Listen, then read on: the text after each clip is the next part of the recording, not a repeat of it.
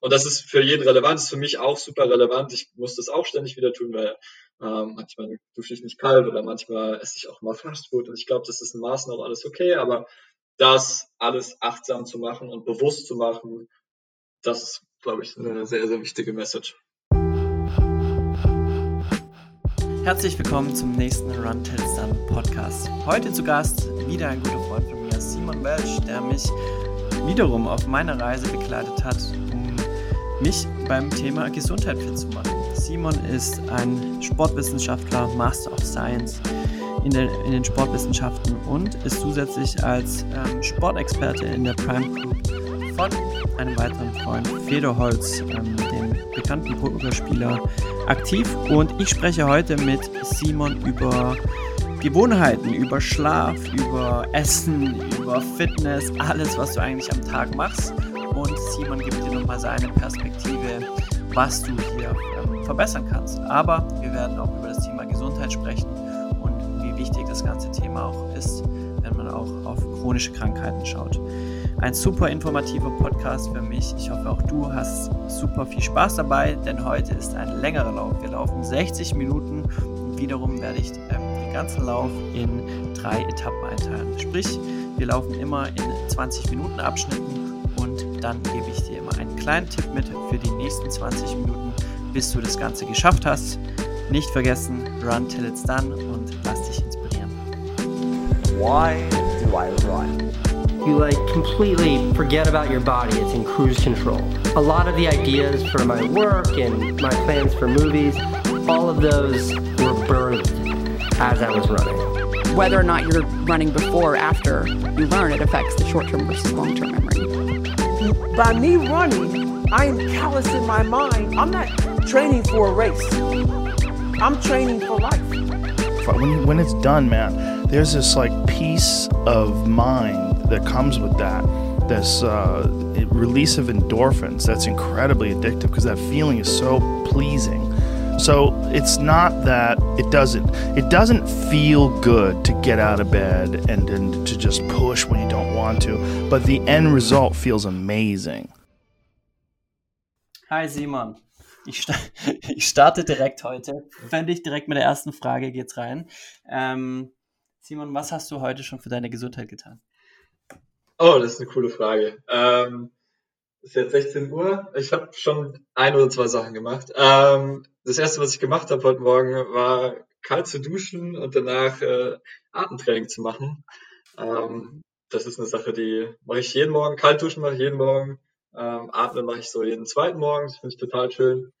Äh, das Frühstücken war mittelmäßig gut für meine Gesundheit. Und da war ich trainieren. Ähm, ich habe heute Krafttraining gemacht, ähm, danach auch wieder gut gegessen und danach habe ich was für meine kognitive Leistungsfähigkeit, meine Gedächtnisgesundheit äh, getan, habe ein bisschen gelernt und jetzt äh, nehme ich einen Podcast auf. Ist auch gesund, glaube ich. Sehr geil. Hm. Das, also, das war jetzt die Agenda für unseren Podcast. diesen, diesen Ablauf gehen wir jetzt einmal kurz durch. Nee, aber mega, mega spannend, weil das ist ja, sind ja schon mal mega viele ähm, Elemente und meine Checkliste ist äh, ähm, parallel dazu fast, fast ähnlich. Ja? Ähm, kannst, kannst du gleich was zur kalten Dusche vielleicht sagen? Warum äh, ist ja auch erstmal eine, eine Überwindung. Warum ist denn das gut am Morgen?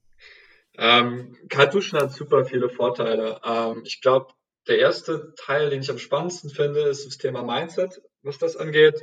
Also bevor ich mein Handy morgens in die Hand nehme, bewusst eine Entscheidung zu treffen, das ist das Erste, was ich heute mache. Äh, und das ist was Unangenehmes, was ich erstmal überwinden muss, nämlich mich unter eine, jetzt im Sommer nicht ganz so kalte, aber doch schon kalte Dusche zu stellen, äh, für eine Minute oder anderthalb Minuten drunter zu stellen und danach positive Effekte zu haben, die sowohl mental sind, aber auch körperlich, äh, halte ich für eine mega coole Idee und eine kalte Dusche kann extrem helfen. Eisbaden wäre noch besser, ist jetzt im Sommer auf jeden Fall schwierig, aber kalte Dusche ist schon das beste Tool eigentlich. Ähm, du bist relativ schnell wach, äh, wenn du dann eine Kombination hast, wo du direkt ins Sonnenlicht schaust und danach dieses Atem, Atemtraining, ein Atemtraining zum Beispiel machst, ähm, ist super cool, es ist gut für die Haut, äh, du wirst wach, du wirst 16 Stunden später im besten Fall wieder müde. Und äh, es ist einfach ein cooler Start in den Tag. Ich mache es total gerne. Wenn ich es lange nicht gemacht habe, kostet es mich manchmal Überwindung, aber Ich glaube, ich mache es seit zwei Jahren ungefähr und äh, ist auch eine Sache, die ich jedem meiner Kunden auf jeden Fall empfehle und wo ich auch nach äh, einiger Gewöhnung auf viel, äh, viel Zuspruch stoße. Hm. Be bevor wir einen weitergehen zur, zur Atmung, kann, also das frage ich mich auch immer, und es ist ja auch so oft so, dass man, dass das Gehirn ja eigentlich so eher so programmiert ist, dass ähm, es von uns von vielen Dingen abhält, die, äh, weil es eher die Sicherheit wahrscheinlich möchte und eher die Dinge äh, machen möchte, äh, dass das Gehirn schon kennt, um uns in Sicherheit zu wiegen. So. Aber kannst du das erklären, warum das oftmals so ist? Und das ist ja auch bei der bei der ähm, Dusche dann so, man überwindet sich erstmal und fühlt sich danach aber mega gut. Und genauso ist es ja oftmals beim Laufen. Also ich äh, nehme meine Laufschuhe und denke morgens, oh nee, das brauche ich jetzt nicht, aber wenn ich es gemacht habe, ist es mega. Kannst du erklären, was da so ein bisschen dahinter ist?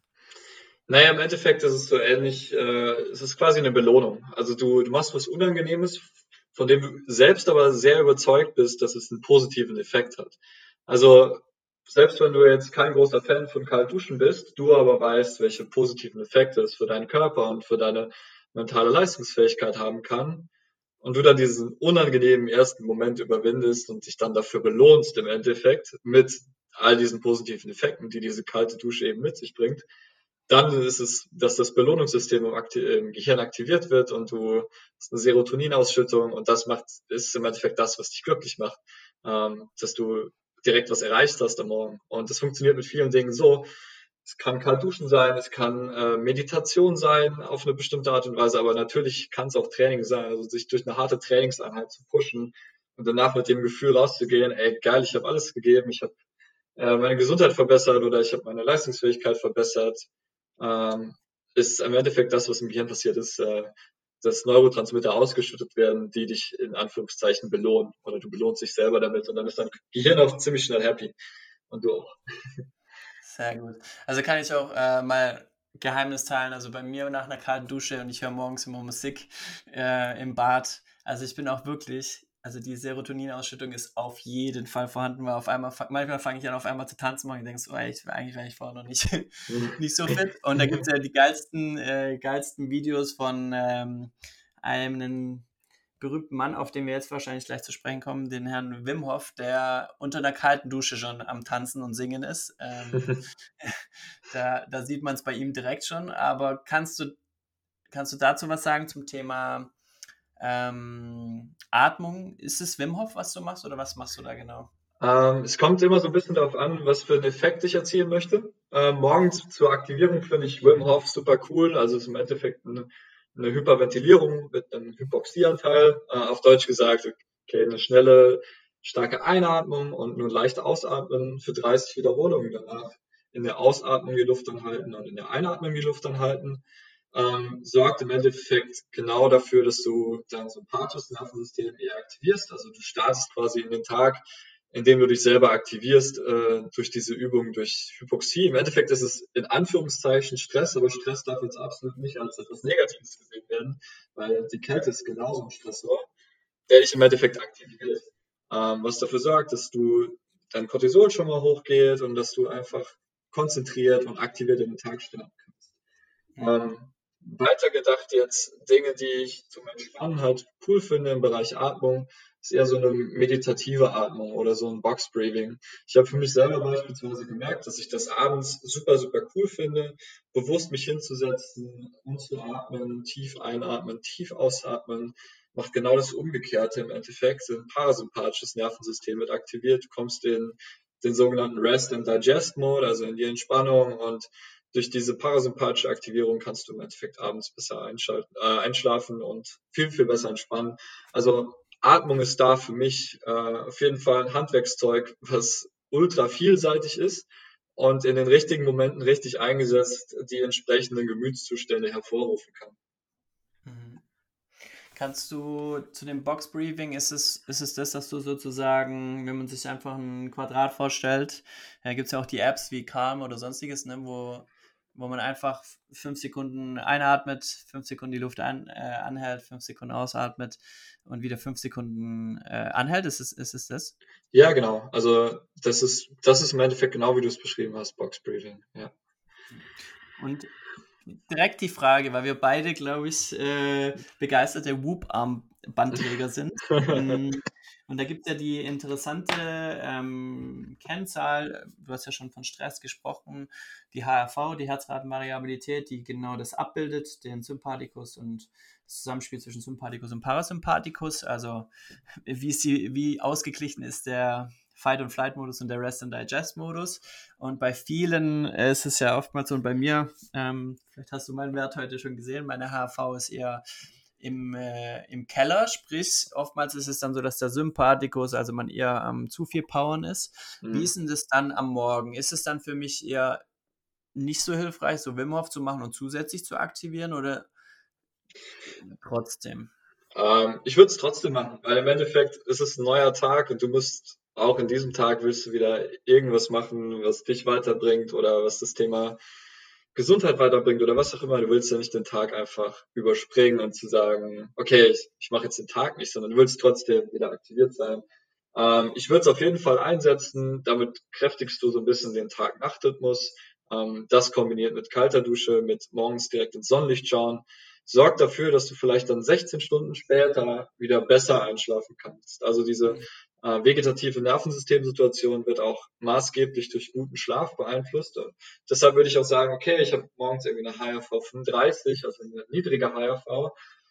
Heute ist trotzdem Tag, heute will ich trotzdem Sport machen, vielleicht mache ich ein bisschen lockerer, aber für das, was ich heute mir vornehme, will ich aktiv jetzt sein und ich mache den Tag und am Abend schaue ich dann vielleicht, dass ich nochmal besser in den Schlaf reinkomme, dass ich da meine Rituale nochmal festige und dass ich so esse, dass ich äh, ja einfach entspannt ins Bett gehen kann und dann äh, dann geht's weiter. Ich würde auf jeden Fall sowas wie Atmen würde ich auf keinen Fall skippen, ähm, weil es im Endeffekt kein großer Stressor ist, der jetzt irgendwie zum Beispiel eine Trainingslast ist oder so. Mhm. Ähm, Thema HRV, da habe ich mich jetzt nochmal so ein bisschen auch eingelesen, trotzdem zu schauen, was hat denn also alles hat ja Auswirkungen auf beide Systeme wahrscheinlich, also in irgendeiner Art und Weise. Aber was ich gelesen habe, ist, dass auf jeden Fall der Klassiker viel, viel Flüssigkeit eine sehr große Auswirkung auf die ähm, HRV hat. Hast du da die gleichen Erfahrungen gemacht und ist es so ein Thema, das trotzdem, dass es eigentlich jeder weiß, immer noch unterschätzt wird? Ähm, ja, auf jeden Fall. Ich glaube, das Thema Wasserhaushalt ist auf jeden Fall was super Wichtiges. Ähm, das führt oft dazu, dass Leute halt irgendwie alle 15 Minuten einer Wasserflasche lippen und dann so genau einen Schluck dazu nehmen. Im Endeffekt, äh, wenn man es mal ein bisschen, wenn wir jetzt kurz in die Biochemie eingehen, dieses ständige Trinken, nicht trinken, trinken, nicht trinken, sorgt manchmal dafür, dass dieses ähm, System, also das sogenannte Renin-Angiotensin-Aldosteron-System, so ein bisschen aus den Fugen gerät, weil du hast im Endeffekt dann nur noch ganz kleine Schwankungen. Also du bist ein bisschen durstig und du bist ein bisschen nicht mehr durstig. Wohingegen ab und zu mal für längere Strecken nichts trinken ganz hilfreich ist, weil das System durch diese Extreme nochmal besser lernt, sich selber zu regulieren. Was jetzt nicht heißt, dass das Thema Trinken nicht wichtig ist. Du sollst auf jeden Fall genug Flüssigkeit zu dir nehmen. Ähm, vor allem in Berufen oder in Tätigkeiten, die jetzt viel Sitzen hervorrufen. Also wenn du jetzt im Büro tätig bist beispielsweise, dann ist das auf jeden Fall relevant. Interessanterweise, wenn du jetzt, wenn wir jetzt das Thema ein bisschen weiterspinnen, wenn ich das kurz darf, ähm, Richtung Energiegewinnung, in der aeroben Energiegewinnung, also wenn du zum Beispiel spazieren gehst oder entspannt laufen gehst, ist ein, ein Beiprodukt H2O. Also im Endeffekt können wir aus dem Sauerstoff, den wir aufnehmen und Energie gewinnen, spielt das Thema Wasser eine große Rolle, weil Wasser dabei entsteht. Also wenn wir uns bewegen, braucht man vielleicht sogar weniger Flüssigkeit, als wenn ich jetzt den ganzen Tag nur sitze und im Endeffekt diese aerobe Energiegewinnung nur in einem ganz niedrigen Bereich läuft. Also ja, äh, das Thema, ich wollte gerade Englisch Hydration sagen, das Thema Energie und äh, das Thema Wasser ist super wichtig. Ähm, ich glaube, es ist nur, der, genauso wie es mit dem Thema Essen ist, ist der bewusste Wasserkonsum auch wichtig. Ähm, und Thema zwei bis zweieinhalb Liter am Tag auf jeden Fall relevant, aber dann vielleicht eher mal so so lange trinken, bis du keinen Durst mehr hast. Also bis dieser automatische Schluckreflex, den du beim Trinken spürst, äh, mal kurz weg ist und dann kannst du auch eine Stunde oder zwei nichts trinken. Und dann hat es auch einen positiven Effekt äh, auf das Thema äh, vegetatives Nervensystem. Mega interessant. Also und würdest du auch Thema Elektrolyte hat man dabei auch oft so, ähm, dann sieht man Tom Brady, wie er ein bisschen Salz in sein Wasser macht. Kannst du dazu, hast du dazu irgendeinen Tipp? Also was was sollte man genau trinken? Auf 50 Kalorien eher verzichten, aber was sollte man, was kann man wirklich guten Gewissens ähm, dazu sich nehmen? Ähm, ja, auf jeden Fall. Also man kann schon Elektrolyte mit reintun. Ich glaube, das ist auf jeden Fall wertvoll, vor allem wenn man jetzt im Ausdauersport ist und äh, man hat längere Läufe, wo wirklich ein hoher Flüssigkeitsverlust ist. Da ist auch häufig dann ein hoher Elektrolytverlust. Wenn man es jetzt nochmal auf unsere aktuelle Gesellschaft überträgt und wir schauen, dass wir vor 100.000 Jahren vielleicht so 500 Milligramm Natriumchlorid, also Salz, zu uns genommen haben. Und heute, wenn wir uns schlecht ernähren und das machen, was McDonald's uns vorgibt, dann haben wir vielleicht so 15 Gramm, also viel zu viel. Ähm, dementsprechend, ja, wenn ich jetzt Freizeitsportler bin, ab und zu Sport treibe, ist es nicht so relevant. Wenn ich jetzt im Ausdauerbereich Radfahren, Wasser, äh, Wasser schwimmen oder im Laufen sehr, sehr aktiv bin, viel Volumen trainiere, ja, auf jeden Fall äh, dann eine kleine Menge Elektrolyte dazu nehmen. Äh, nicht nur Natriumchlorid, sondern auch Kalium und Magnesium und Calcium. Ähm, Im normalen Bereich würde ich sagen, dass das Mineralwasser auf jeden Fall helfen kann. Und im anderen Fall das Thema Essen, wo wirklich in verarbeiteten Lebensmitteln super viel Salz drin ist, da zu gucken, das zu reduzieren. Mhm. So zurückzukommen auf Thema HRV, Werte und und und. Ich, Whoop, würde ich sagen, ist ja schon so eine neue, ähm, ja, das ist auch so ein, so ein Tribe, der da entstanden ist und der einen wirklich auch ähm, in seinen Bann ziehen kann.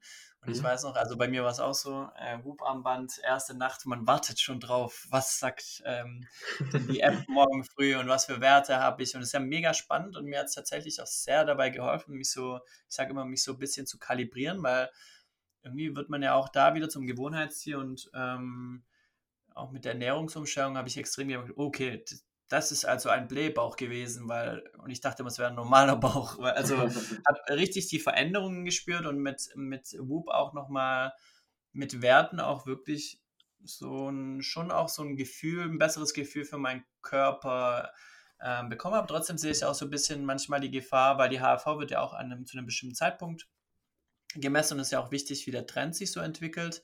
Aber manchmal denke ich auch so, okay, es gibt, es ist so ein zweischneidiges Schwert manchmal. Wie siehst du das so, Thema Tracker? Ähm, wie sollte man, weil ich weiß auch, ihr habt zum Beispiel, du hast mit, mit dem Fedor da auch ähm, beim Personal Training sehr viel getrackt ähm, über den Tag hinweg.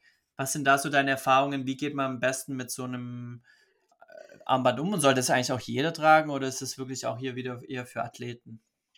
Ähm, super coole Frage weil genau über das Thema Whoop und äh, Datentracking und so habe ich in letzter Zeit auch wieder viel nachgedacht.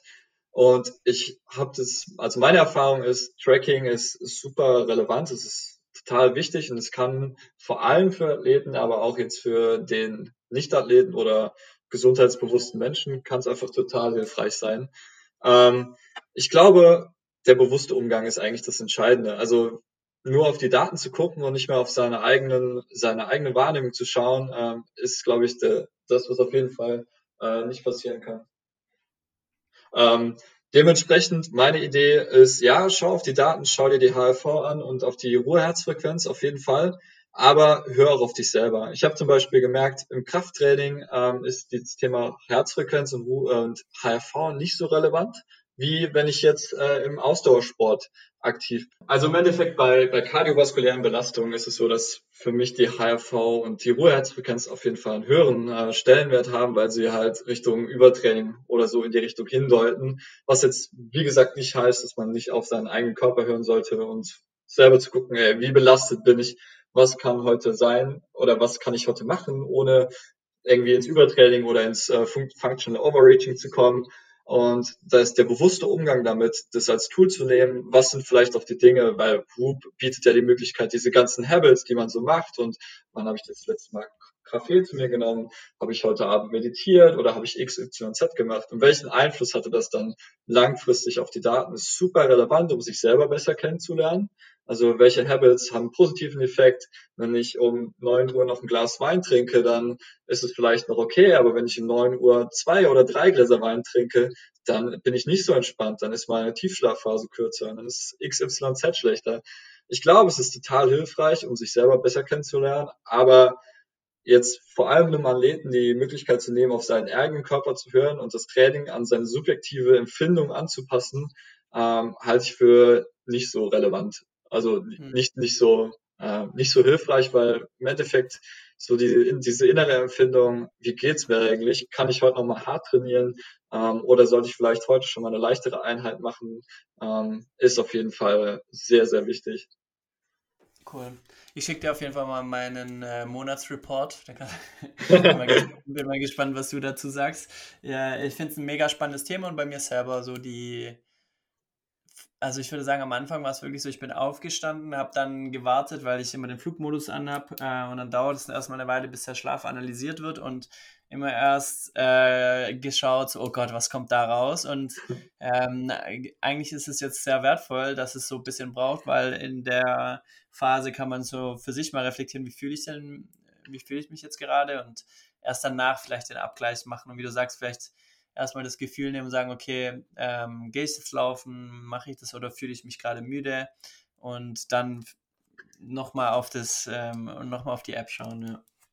Ja, stimme ich da total zu. Also erstmal selber zu hören. Ich habe am Anfang habe ich das genau umgekehrt gemacht und so die erste Woche und sagte morgens zu meiner Freundin, so jetzt schaue ich erstmal, wie es mir geht. so, ich gucke ja. erst, ich guck erst mal auf die App, wie ist meine HRV, wie ist meine Ruheheitsfrequenz, wie viel Recovery habe ich. Und so, ja, ey, Simon, dein Ernst? genau. Ehrlich, ehrlich. Genau, und dann war es eher so, okay, ich nutze das Tool, als Hilfestellung, aber vor allem das Thema Bewusstsein und Achtsamkeit dann nochmal auf sich selber zu hören äh, und das dann als Unterstützung zu nehmen, finde ich, finde ich extrem viel besser. Du hast es geschafft. Du bist 20 Minuten unterwegs und jetzt gehen wir in die nächste Etappe.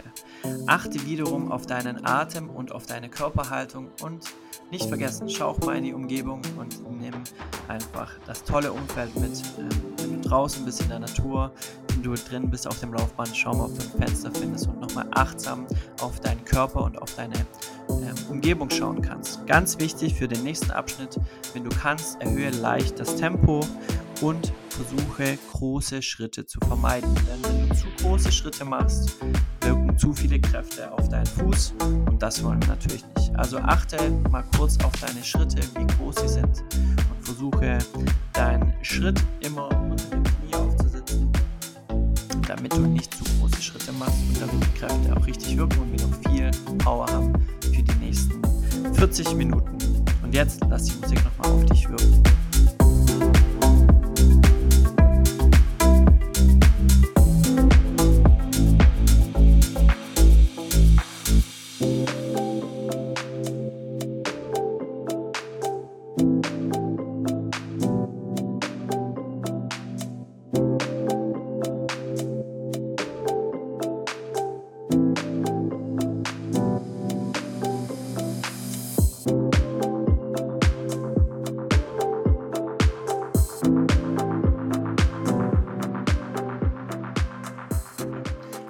Was ich auch sehr spannend finde, gerade Thema Schlaf.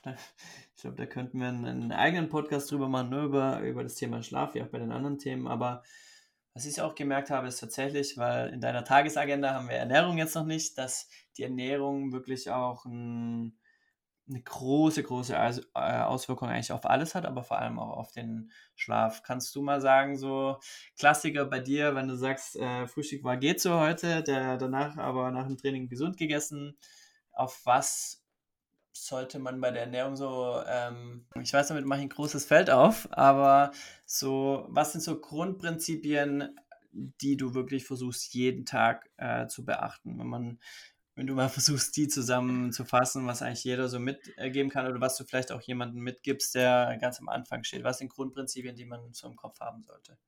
Ähm, das ist ein großes Feld, ja. Ähm, ich glaube, es gibt Grundprinzipien und da gibt es äh, bestimmte Dinge im Bereich Ernährung, die für bestimmte Zielsetzungen super relevant sind. Ähm, Im Endeffekt Grundprinzipien, die ich jedem vermittle, ähm, bevor ich gucke, okay, was ist das spezielle Ziel? Also das heißt jetzt kognitive Leistungsfähigkeit oder Gewicht abnehmen oder Muskeln aufbauen.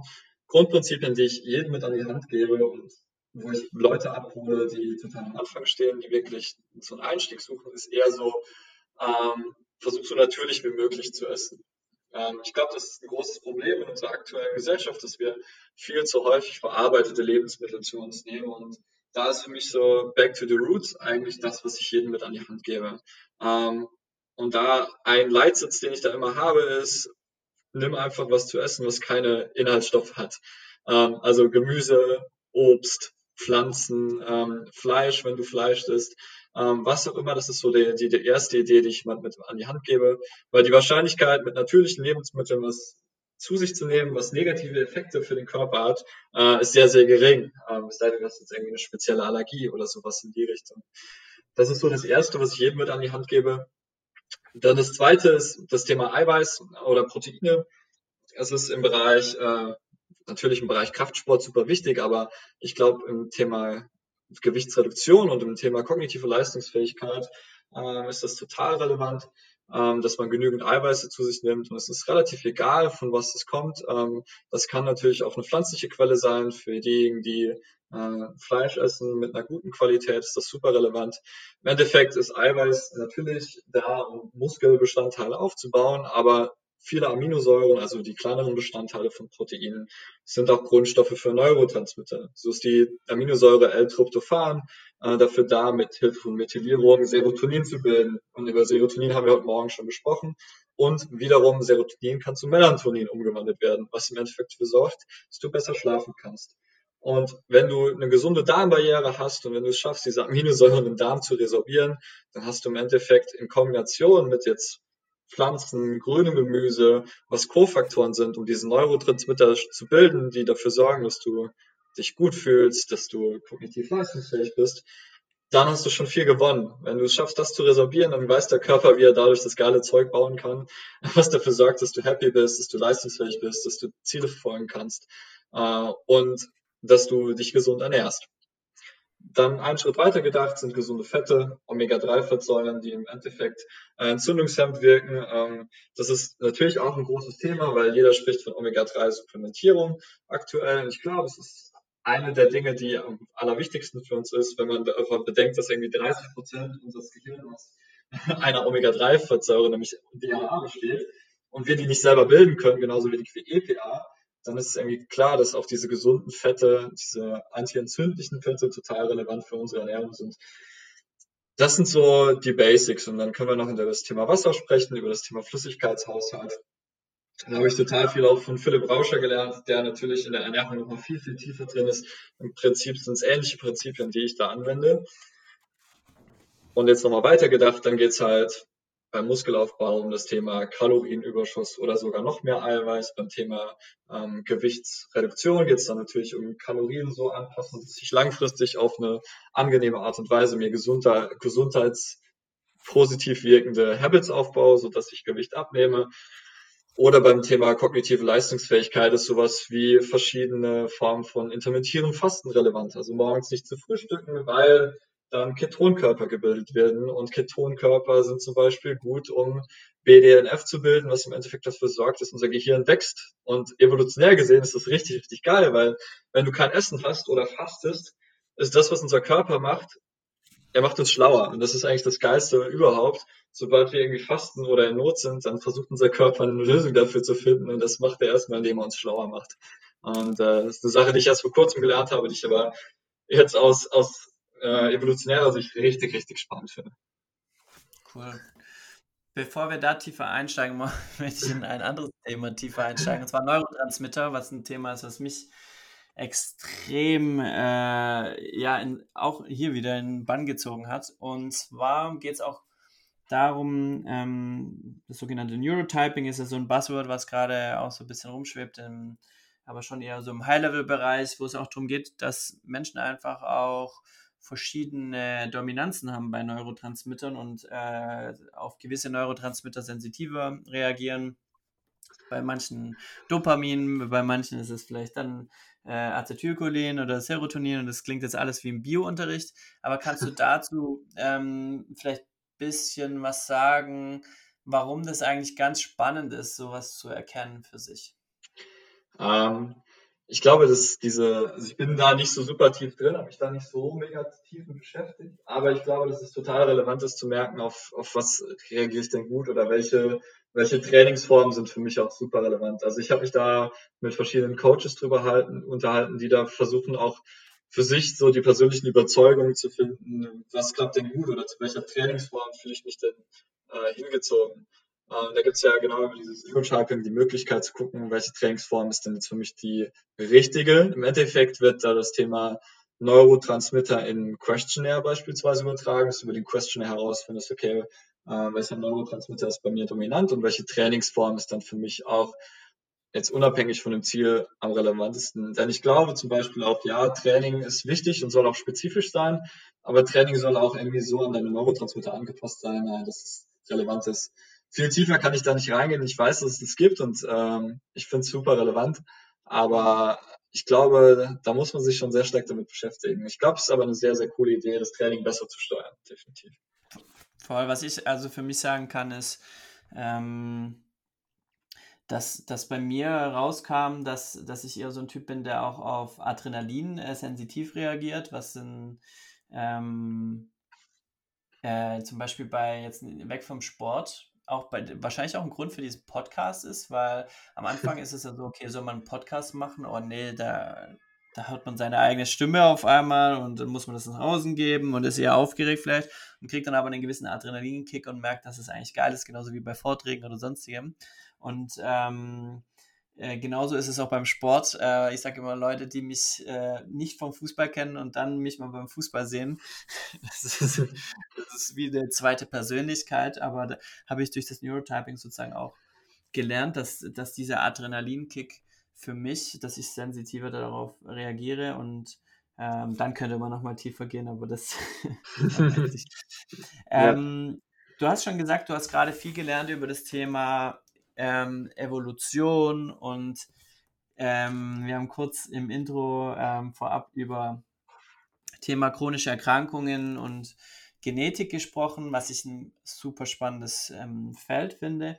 Kannst du aus dem reinen Gesundheitsaspekt, jetzt vielleicht gar nicht aus dem, aus dem Trainingsaspekt mal sagen, wie entstehen denn chronische Erkrankungen und ähm, was haben die Gene wirklich damit zu tun und was kann man hier auch machen?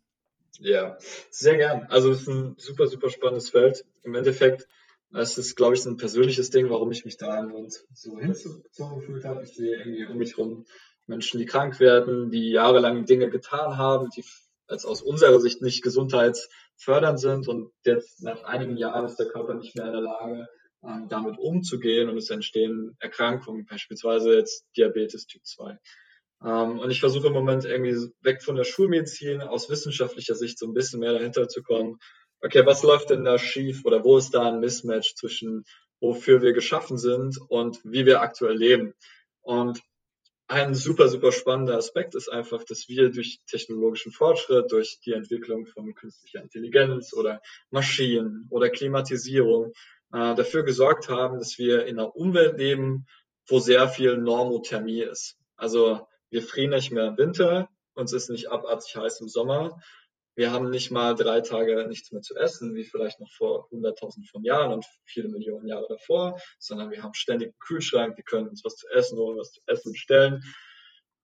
Ähm, und das sorgt dafür, oder das ist ein Grund, warum chronische Erkrankungen entstehen. Und warum ist es so? Weil unsere Gene im Endeffekt für diese Umwelt nicht geschaffen sind.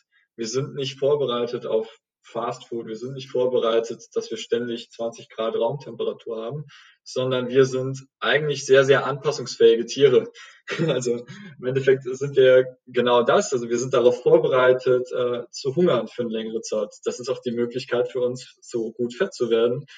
Aber in unserer Umwelt aktuell, wenn wir uns umschauen, okay, ich habe ständig Zugang zu Fastfood, zu hochkalorischem Essen und zu Nahrungsmitteln, die vielleicht äh, total neu für unsere Genetik sind und Krankheiten auslösen können, dann muss man einfach sagen, okay, es ist ein Mismatch.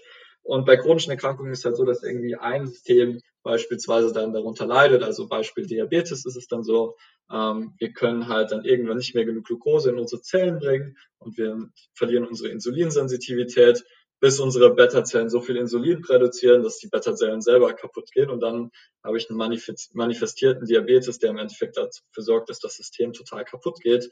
Es ist aber so ein langsamer, grindender Prozess im Endeffekt, wo halt unser Körper die ganze Zeit versucht, dagegen zu arbeiten, ähm, weil das System halt irgendwie so hart gefördert wird. Und dann merken viele Leute irgendwie im mittleren, höheren Alter dann, ja, so wie ich die ganze Zeit gelebt habe, die ganze Zeit war es okay, aber jetzt ist das System nicht mehr in der Lage, das so gegenzusteuern, dass eine Homöostase im Endeffekt gegeben ist. Und das ist mit ganz vielen Systemen so. Deshalb ist das Thema Kaltduschen relevant, ja, Kältereize zu setzen, um braune Fettzellen zu aktivieren. Deshalb ist das Thema Hitze auch wichtig, also auch mal im Sommer vielleicht sogar noch einen heißen Tee zu trinken, damit unser Körper eigenes System merkt, ey krass, ich muss das jetzt wirklich runterkühlen, anstatt irgendwie in einen klimatisierten Raum zu gehen. Deshalb ist das Thema Fasten hin und wieder oder längere Fastenperioden total relevant, um unsere körperlichen Systeme wieder so zu reprogrammieren, dass auch andere metabolische Wege wieder relevant sind, außer ich stecke Zucker in meinen Körper und nutze den Zucker direkt, sondern ach krass, ich habe ja Fett eingespeichert, das kann ich benutzen oder ich kann Ketonkörper bilden, die kann sogar mein Hirn benutzen oder ich kann durch körperliche Bewegung Laktat bilden, äh, was auch mein Hirn nutzen kann, was mein Herz zur Energiegewinnung nutzen kann. Und um es jetzt nochmal auf den Punkt zu bringen, jetzt habe ich echt lange am Stück geredet, ähm, es geht genau darum, wieder intermittierende Belastungen in alle Lebensbereiche reinzubringen, sei es das Thema Atmung, sei es das Thema Bewegung, die uns Spaß macht, Bewegung, die unterschiedliche Anforderungsprofile hat, sei es jetzt High-Intensity-Training oder mal Krafttraining und sei es ab und zu mal nichts zu essen. Und das gilt in ganz vielen Themenbereichen und das ist meiner Meinung nach und aus wissenschaftlicher Sicht aktuell eins der größten der größten Hints, die uns die Wissenschaft gibt, so, okay, back to the roots würde uns aus gesundheitlichen Gründen total gut tun. Mhm. Und ist es so Thema Genetik, ähm, also so wie ich es jetzt auch äh, verstanden habe oder was man ja auch öfters mal liest, so dass chronische Erkrankungen irgendwie so noch, chronische Erkrankungen nur so 5%, äh, glaube ich, ähm, basieren wirklich auf der reinen Genetik ähm, und der Rest ist eher Lifestyle. Und mhm. ist es ist es aber so, also nicht, ich will jetzt nicht das Feld Epigenetics und sowas aufmachen, aber gerade auch ähm, was ich mal ähm, gehört habe, jetzt habe ich ja hier einen Sportwissenschaftler ähm, am Mikro, ähm, dass, dass die Ernährung tats äh, tatsächlich auch halt da ist und das Gut-Brain und so weiter, ähm, dass halt gewisse Gene halt auch aktiviert werden oder nicht. Also die Frage äh, einfach zusammengefasst, ist man der Genetik einfach ausgeliefert oder wie du sagst, kann man mit diesen Maßnahmen wirklich super viel machen und auch wenn du sagst, okay, die, ein gewisser Lifestyle hat zu dieser Erkrankung geführt, ähm, ist es dann zu spät? Ähm, also zu, zum ersten Teil der Frage, wir sind absolut nicht unseren Genen hilflos ausgeliefert. Also klar, natürlich kann es wirklich scheiße laufen und du hast eine Disposition für jetzt beispielsweise eine Krebserkrankung oder so und dann ist es natürlich so, dass Genetik da eine große Rolle spielt. Jetzt weitergedacht, wir können im Endeffekt epigenetisch programmieren, was unser Körper ausschüttet, also welche Gene, welche Proteine beispielsweise von der Genstruktur abgelesen werden. Und das ist im Endeffekt ein Lernprozess. Ähm, wenn ich jetzt regelmäßig Krafttraining mache und höre danach für einen gewissen Zeitraum auf, dann ist danach meine Fähigkeit nochmal Kraft aufzubauen oder Muskeln aufzubauen, viel, viel höher, weil ich epigenetisch das schon programmiert habe. Also es fällt mir leichter, Proteine zu bilden, es fällt mir leichter, Kraft aufzubauen und so weiter und so fort. Ähm, das ist natürlich nur, nur ein Beispiel. Ähm, dann gibt es genetische Dispositionen für zum Beispiel äh, Immunerkrankungen oder entzündliche Erkrankungen, wie zum Beispiel das HLA B27-Gen was uns früher vor HIV geschützt hat. Und diese Genmutation hat uns im Endeffekt vor 100.000 Jahren das Leben gerettet, also ungefähr 100.000 Jahren. Ähm, dadurch, dass wir so spezifisch unser Immunsystem auf diese Viren im Endeffekt setzen konnte. Heute sorgt das beispielsweise dafür, dass das bei Antinutrienten, wie zum Beispiel Gliadin oder Casein, zu einer Hyperreaktivität des Immunsystems äh, kommt und wir diese Sachen vielleicht besser vermeiden sollten, wenn wir diese Genmutation haben ich glaube, sowas wie Gene checken lassen als Prävention, zu wissen, okay, Gluten ist nicht das Beste für mich, ich reagiere darauf sehr stark, äh, es sorgt dafür, dass meine Tight Junctions im Darm kaputt gehen und ich total müde bin und ich im Endeffekt ein Foodkoma bekomme, ist ja nichts anderes als eine krasse Entzündungsreaktion und äh, eine Ausschaltung des Gehirns äh, durch Nahrungsmittel, die mein Immunsystem beispielsweise als äh, Stressor oder als äh, Gegner erkennt. Und sowas zu wissen, kann erstens dafür sorgen, dass du leistungsfähiger bist, bist kognitiv leistungsfähiger, aber es kann dich davor bewahren, auch zum Beispiel jetzt Immunerkrankungen zu entwickeln. Und wenn wir jetzt in der Lage sind, unsere Gene so zu programmieren oder zumindest die Wahrscheinlichkeit zu verringern, Erkrankungen zu bekommen, dann sollten wir das auch tun. Und ich glaube, ja, es ist natürlich so, dass eine gewisse Disposition da ist. Aber wenn wir diese Disposition kennen durch eine genetische Analyse, dann fällt es uns wiederum leichter, damit umzugehen, weil Wissen und das zu kontrollieren ist im Endeffekt das, was uns dazu antreibt, äh, das Beste aus uns rauszuholen und die gesündeste Version von uns zu sein. Du hast 40 Minuten geschafft. Super Leistung bisher. Achte jetzt wiederum eine Minute lang auf deinen Atem. Vielleicht jetzt einmal kurz einmal tief einatmen und wieder lange ausatmen, um das parasympathische System einmal zu aktivieren, so wie es Simon ja schon erklärt hat. Und dann achte jetzt bitte auf deine Arme. Denn es ist ganz wichtig, dass deine Arme nicht zu sehr vor dem Körper schwingen, denn sonst bewegst du deine Schultern zu sehr und deinen Oberkörper und riskierst dadurch eine Instabilität in deiner Haltung. Das heißt, schau nochmal auf deine Arme, dass sie schön parallel zum Körper schwingen genieße jetzt noch einmal die Musik und wir leiten damit die letzten 20 Minuten ein. Halte dieses Tempo, wenn möglich. Und dann geben wir jetzt nochmal zum Schluss alles, was wir drin haben. Denn wir rennen bis zum Ende.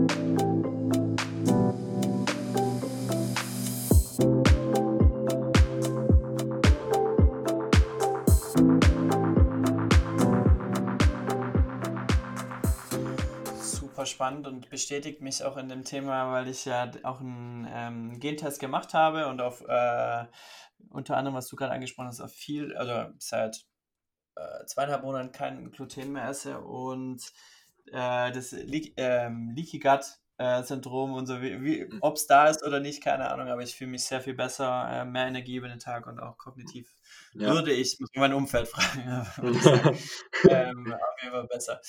Ähm, Simon, ich stelle jetzt noch ein paar, weil ich habe noch so viele Fragen hier auf meinem iPad, aber ich glaube, ähm, unsere Zuhörer sind schon äh, länger am Laufen und wir mhm. laufen gerade so in die letzte Phase rein.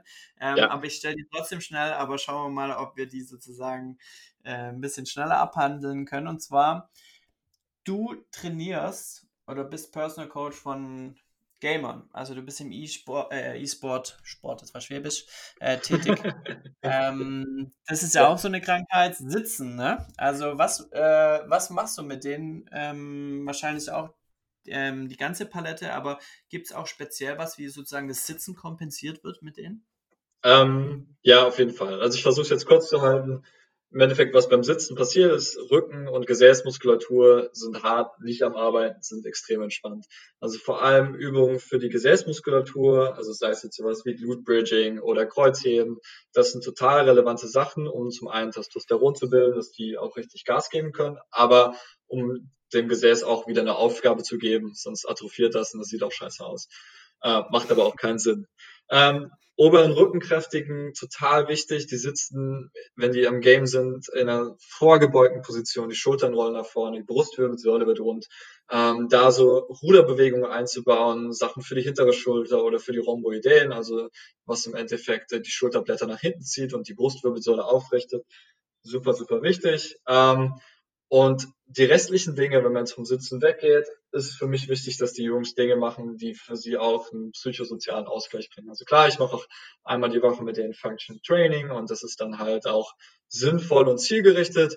Aber vor allem ist mir wichtig, ey, Jungs, macht was, was euch Spaß macht, wo ihr auch einen psychologischen Ausgleich bekommt, weil die sitzen halt vier, sechs, teilweise sieben, acht Stunden am, Körper, am PC, haben extreme Stressachsenaktivierung, sind total konzentriert und ich habe versucht, mal eine Stunde mit denen mitzuspielen. Danach wollte ich einfach nur noch schlafen und heulen. Ähm, die checken das gar nicht, was die ihrem Körper eigentlich für eine Belastung aussetzen. Und da irgendwas denen zu geben, wo die Spaß drin haben, einen Ausgleich zu finden, auch Freunde zu treffen und so, das ist super relevant. Und ähm, ja. Doch nicht kurz gehalten.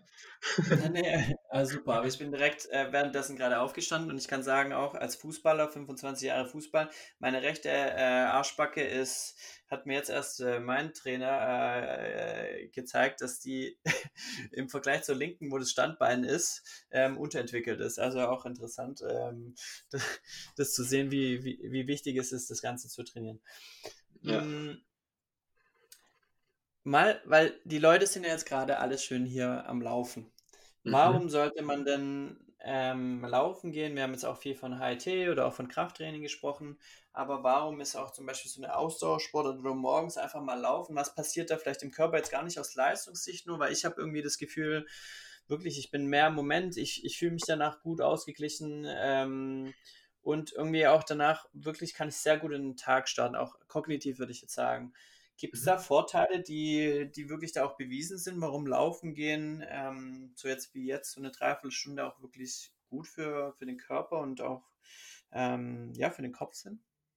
Ja, auf jeden Fall. Also es gibt recht viele Studien dazu, dass Ausdauertraining grundsätzlich erstmal die kognitive Leistungsfähigkeit erhöht. Also die Konzentrationsfähigkeit, es ist viel auch, glaube ich, eine Ausgeglichenheit, eine mentale Ausgeglichenheit metabolisch gesehen, was ich super relevant finde und gerade das Thema morgens auch zu sehen ist, wenn du morgens läufst und vor allem wenn du nüchtern läufst, also noch nichts gegessen hast ähm, und davor vielleicht am Tag zuvor um 18 Uhr dein Abendessen zu dir genommen hast, ähm, fällt es deinem Körper viel leichter, in die Fettverbrennung reinzukommen. Klar, du hast noch Glykogen, also Kohlenhydrate im Körper gespeichert, ähm, aber wenn die auch schon ein bisschen ähm, runter sind oder ein bisschen reduziert sind, deine Glykogenspeicher, dann zwingst du deinen Körper auch dazu, Fett zu verbrennen. Und das ist jetzt nicht nur aus einer Gewichtsreduktionssicht äh, total relevant, sondern im Endeffekt durch mehr metabolische Flexibilität, die dadurch entsteht, ähm, steht auch später vielleicht, wenn du gegessen hast, dem äh, Körper oder dem Gehirn vor allem auch das Laktat zur Verfügung. Denn unser Gehirn kann beispielsweise nicht nur Glucose aufnehmen, sondern es kann auch Ketonkörper aufnehmen, die beim Fasten entstehen, aber es kann auch Laktat äh, verbrennen. Und äh, das ist im Endeffekt, was Gliazellen im Gehirn versorgt, die im Endeffekt alle anderen Neuronen versorgen. Also dein Gehirn kann besser arbeiten, wenn du eben hohe Laktatwerte gibst, wenn du auch mal hart sprintest, wenn du mal einen Hit machst oder mal einen kurzen äh, Sprint machst während deiner Laufsession. Im Endeffekt sorgst du dafür, dass du deinem Gehirn mehr ähm, metabolische Flexibilität gibst. Und äh, das kann Grund sein, warum du wacher bist. Das kann Grund sein, warum du ähm, auch mal mit längeren Fastenperioden gut umgehen kannst, weil dein Körper einfach diese Flexibilität zurückgewinnt. Und deshalb, ich finde morgens laufen, vor allem auf dem nüchternen Magen, ist erstmal was total Schönes, weil man beginnt den Tag mit super guten. Im besten Fall bist du in der Natur, läufst irgendwie durch den Wald und du hast direkt irgendwie deinem Körper was zu essen gegeben oder deinem Gehirn. Und das vergessen halt viele, dass nicht nur Nahrung dir Energie liefern kann, sondern dadurch, dass du diese verschiedenen Stoffwechselwege nutzt, auch ähm, viele andere Systeme in deinem Körper davon profitieren. Cool. Also wenn das nicht motiviert zum, zum Laufen, dann, äh, dann weiß ich auch nicht. ähm, bevor wir in die abschließenden äh, Rapid Questions gehen, was, wenn du die wenn du die Chance hättest, so manchen Menschen einfach die Augen zu öffnen, so eine Sache, wo du vielleicht innerlich sogar eine kleine emotionale Reaktion bekommst und denkst, oh, warum seht ihr das nicht? Also das müsst ihr doch ändern. So, also was ist es, was ist vielleicht so, und das ist nicht groß urteilend, aber was ist vielleicht so ein Fehler, den du vielleicht aus deiner Sicht oft siehst und wo du am liebsten den Menschen die Augen öffnen möchtest? Was wäre das? Okay, jetzt stellst du mir doch eine sehr schwierige Frage ähm, das ist auf jeden Fall tough. Ähm, ich glaube, das ist bei mir so ein bisschen fluide. Ein Ding, was mich immer wieder beschäftigt, was, was zu mir zurückkommt, ist, dass wir immer noch leider in einem Krankheitssystem leben und nicht in einem Gesundheitssystem. Also, dass wir Krankenkassen haben und noch nicht wirklich Gesundheitskassen und dass Gesundheitsförderung äh, nicht so sehr gefördert wird, wie es eigentlich gefördert werden müsste. Das Thema Leistungsfähigkeit, das Thema kognitive Leistungsfähigkeit, körperliche Leistungsfähigkeit. ist, ist total cool. Es ist voll geil, in Biohacking reinzugucken und zu gucken, wie kann ich meinen Körper optimieren. Aber erstmal Leuten wieder so ein bisschen das Thema, und jetzt gehen wir weg von diesem systemischen Problem, was ich finde, eher zu, was kann ich Leuten mitgeben, zu ich lebe irgendwie so, wie ich lebe, weil ich immer so gelebt habe und nicht zu hinterfragen, warum ich das so tue. Und das ist im Gesundheitsbereich total relevant. Also wenn ich mit Menschen arbeite und die haben eine chronische Erkrankung entwickelt und ich sage, das und das solltest du ändern, dann kannst du das und das verbessern und die mir dann entgegnen, aber ich habe das doch immer so gemacht und das ist jetzt, warum ist das jetzt ein Problem? Und ich sage, es war immer ein Problem, der Körper hat irgendwie versucht, es irgendwie gerade zu biegen für dich, weil der Körper dafür programmiert ist. Und ich glaube, das Thema bei Menschen nochmal mehr Achtsamkeit hervorzurufen, auf seinen eigenen Körper zu hören, was tut mir gut, ähm, was sind vielleicht die Dinge, die mir weniger gut tun. Das kann alles Mögliche sein, von sozialen Beziehungen, Freundschaften, die mir nicht gut tun, aber auch, was ich esse, wie ich mich verhalte, was für gute Habits, was für negative Habits habe ich. Ähm, das ist, glaube ich, was, wo ich jedem irgendwie nochmal äh, irgendwie ins Gewissen äh, reden kann und sage, okay, ähm, wie wär's, wenn du irgendwie nochmal achtsamer bist? Und das ist für jeden relevant, ist für mich auch super relevant. Ich muss das auch ständig wieder tun, weil ähm, manchmal dusche ich nicht kalt oder manchmal esse ich auch mal Fastfood und ich glaube, das ist in Maßen auch alles okay, aber das alles achtsam zu machen und bewusst zu machen, das ist, glaube ich, eine sehr, sehr wichtige Message. Coole Message auf jeden Fall. Und nehmen wir gleich die Überleitung in die äh, Rapid Questions. Jetzt bist du auf dem, auf dem Hot Seat sozusagen. Ähm, schnelle Fragen, schnelle Antworten. Mhm. Ähm, Laufband, Laufband oder Waldweg? Waldweg. Hm, schwere Gewichte oder Körpergewicht? Schwere Gewichte. ähm, dein Go-To-Frühstück? Äh, Eier mit Sauerteigbrot und äh, angebratenem Spinat. Oh, jetzt bekomme ich Hunger. Mm, mit wem würdest du unbedingt gerne mal trainieren? Äh, mit Philipp, weil er hat mal 300 Kilo Kreuzheben geschafft und das sind 100 Kilo als ich. Und äh, ich glaube, da kann ich viel lernen. Sehr gut. Also Philipp Rauscher aus unserem Team, ja. Ja, ja. Ähm, jetzt vielleicht ein bisschen tricky, da muss wahrscheinlich kurz überlegen. Aber welchen Tipp gibst du oft, den viele vielleicht eher ungewöhnlich finden oder den, was den man vielleicht nicht so oft hört, weil viele Dinge sind ja auch wirklich Prinzipien, die man einfach gut kommuniziert und die einfach da sind, auch aus der Wissenschaft. Aber was ist so ein Tipp, den du manchmal mitgibst, wo Leute sagen so, okay, das habe ich noch nicht gehört, das ist aber cool. Boah, okay. Ähm, sehr spannend. Ähm, ich weiß, die ist fies. Die ist fies. Ähm, ich glaube, was ich nicht häufig gebe, aber wo Leute häufig stutzig sind, ähm, ist das Thema Gratefulness Diaries. Ähm, das Thema Dankbarkeitsjournale im Endeffekt. Ähm, abends da Dinge aufzuschreiben, für die man dankbar ist. Ähm, mhm. Das kommt einem erstmal ungewöhnlich vor und ist vielleicht auch so auf den einen oder anderen so ein bisschen esoterisch angehaucht, aber ich glaube, in einem Podcast, äh, wo es um das Thema Persönlichkeitsentwicklung geht, ist das völlig normales. Trotzdem stößt das bei vielen manchmal so, hä, warum soll ich das aufschreiben? Das ist total Quatsch. Und da gibt es so geile Studien dazu, dass das bei depressiven Menschen die Symptome verbessert. Und gleichzeitig führt das Thema Dankbarkeit zu einer totalen Aktivierung des parasympathischen Nervensystems und so weiter und so fort, wo wir ganz am Anfang angefangen haben. Und das wird erstmal so, hä? Was soll das? Ja. Das ist doch Quatsch. Ich will trainieren oder ich will das und das machen. Aber das ist ein total cooles, einfaches Tool, was ich so hilfreich finde. Mega. Und das ist ja auch so, wenn man wenn die Emotion mal einpackt oder man schlecht drauf ist oder so, ähm, was ich äh, gelesen habe, ist, wenn man Dankbarkeit ist, dann kann man nichts anderes spüren. Also dann kann man nicht gleichzeitig Hass spüren oder sich aufregen. Äh, und das ist immer ein gutes Tool, um sich wieder in Balance zu bringen.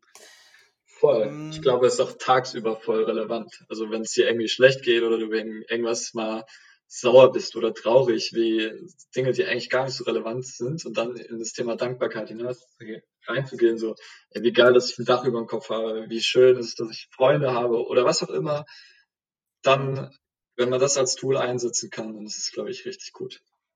Bin ich 100% bei dir, war für mich auch ein Gamechanger. Und die letzte Frage, was würdest du sagen, wenn du sie schon gefunden hast, ist deine, deine Mission? Ähm, ich glaube, ich bin noch auf der Suche und nehme immer mal wieder Umwege, aber im Endeffekt habe ich die Frage schon, habe ich das so ein bisschen in der anderen Frage schon beantwortet und das ist das Thema Menschen mehr Bewusstsein, Bewusstsein für ihre Gesundheit zu geben. Also nicht wegen Leistungsfähigkeit, sondern einfach für einen bewussteren Umgang mit Körper und Geist. So, das, das ist im Endeffekt das, was ich machen möchte. Ich will keine, äh, keine Maschinen hervorrufen, sondern den Menschen als adaptives System sehen, der sich anpassen kann und sehr viel Gutes tun kann. Ich glaube, ein gesunder Körper und Geist äh, kann sehr viel gut, sehr viel mehr Gutes tun als äh, jemand, der krank ist oder sich nicht so super fühlt. Mega. Simon, vielen, vielen Dank. Ich kann auch hier wieder bestätigen, diese Mission äh, hast du schon äh, in die Welt getragen, denn bei mir hast du äh, genau das ähm, verursacht. Ich habe hier bei mir zu Hause habe ich ein ähm, was man früher wahrscheinlich immer bei den Omas und Opas gesehen hat, wie so ein Tabletten-Sammelding, äh, wo die ganzen Supplements sind. Was ich bei euch in Wien gesehen habe, als ich bei euch war, oder ich habe auch da äh, den Trigger bekommen, Calisthenics und so Sachen zu machen. Also äh, mich hast du damit auf jeden Fall schon, schon infiziert. Das freut mich. Das ist sehr schön. Sehr gut. Ähm, ich merke gerade, es ist wie früher der Trainer, der immer gesagt hat, so, ähm, ja, ja, ich sag, wenn es zu Ende ist beim Laufen und so ist es auch beim Run Till Sun Podcast. Es muss jetzt mal ein bisschen, bisschen länger laufen, aber jetzt, äh, jetzt hat man es wirklich geschafft, aber es war ein mega cooler Podcast, viele Infos und auch hier können mich, könnte ich mir gut vorstellen, dass wir nochmal ein zweites machen. Vielen Dank, Simon. Voll gern, hat total Spaß gemacht, Till. So, das war's wieder. Du kannst super stolz auf dich sein. Ein 60 Minuten Run. Ähm, das ist keine einfache Leistung jetzt kannst du dich voll und ganz auf die Regeneration konzentrieren. Simon hat dir schon einige Tipps mitgegeben. Wie wäre es jetzt mit einer kalten Dusche oder vielleicht sogar einem kleinen Eisbad? Das heißt, äh, kurz zur Tankstelle fahren, zweimal Crushed Eis kaufen, die Badewanne mit kaltem Wasser füllen und das Eis reinmachen und hier vier Minuten drin zu sitzen und vorher vielleicht ein Wim Hof Video anzuschauen. Ansonsten tut es auch die kalte Dusche und ich freue mich, wenn du beim nächsten Run-Test dann Podcast dabei bist, bei deinem nächsten inspirierenden Run. Und ich würde mich freuen, wenn du mir eine Bewertung hinterlässt und vielleicht auch ein kleines Selfie machst nach deinem Lauf und gerne ähm, mich dabei tagst, um mir zu zeigen, was dir denn vielleicht bei diesem Lauf am besten gefallen hat und am meisten geholfen hat. Ansonsten wünsche ich dir heute noch einen super Tag und bis zum nächsten Mal.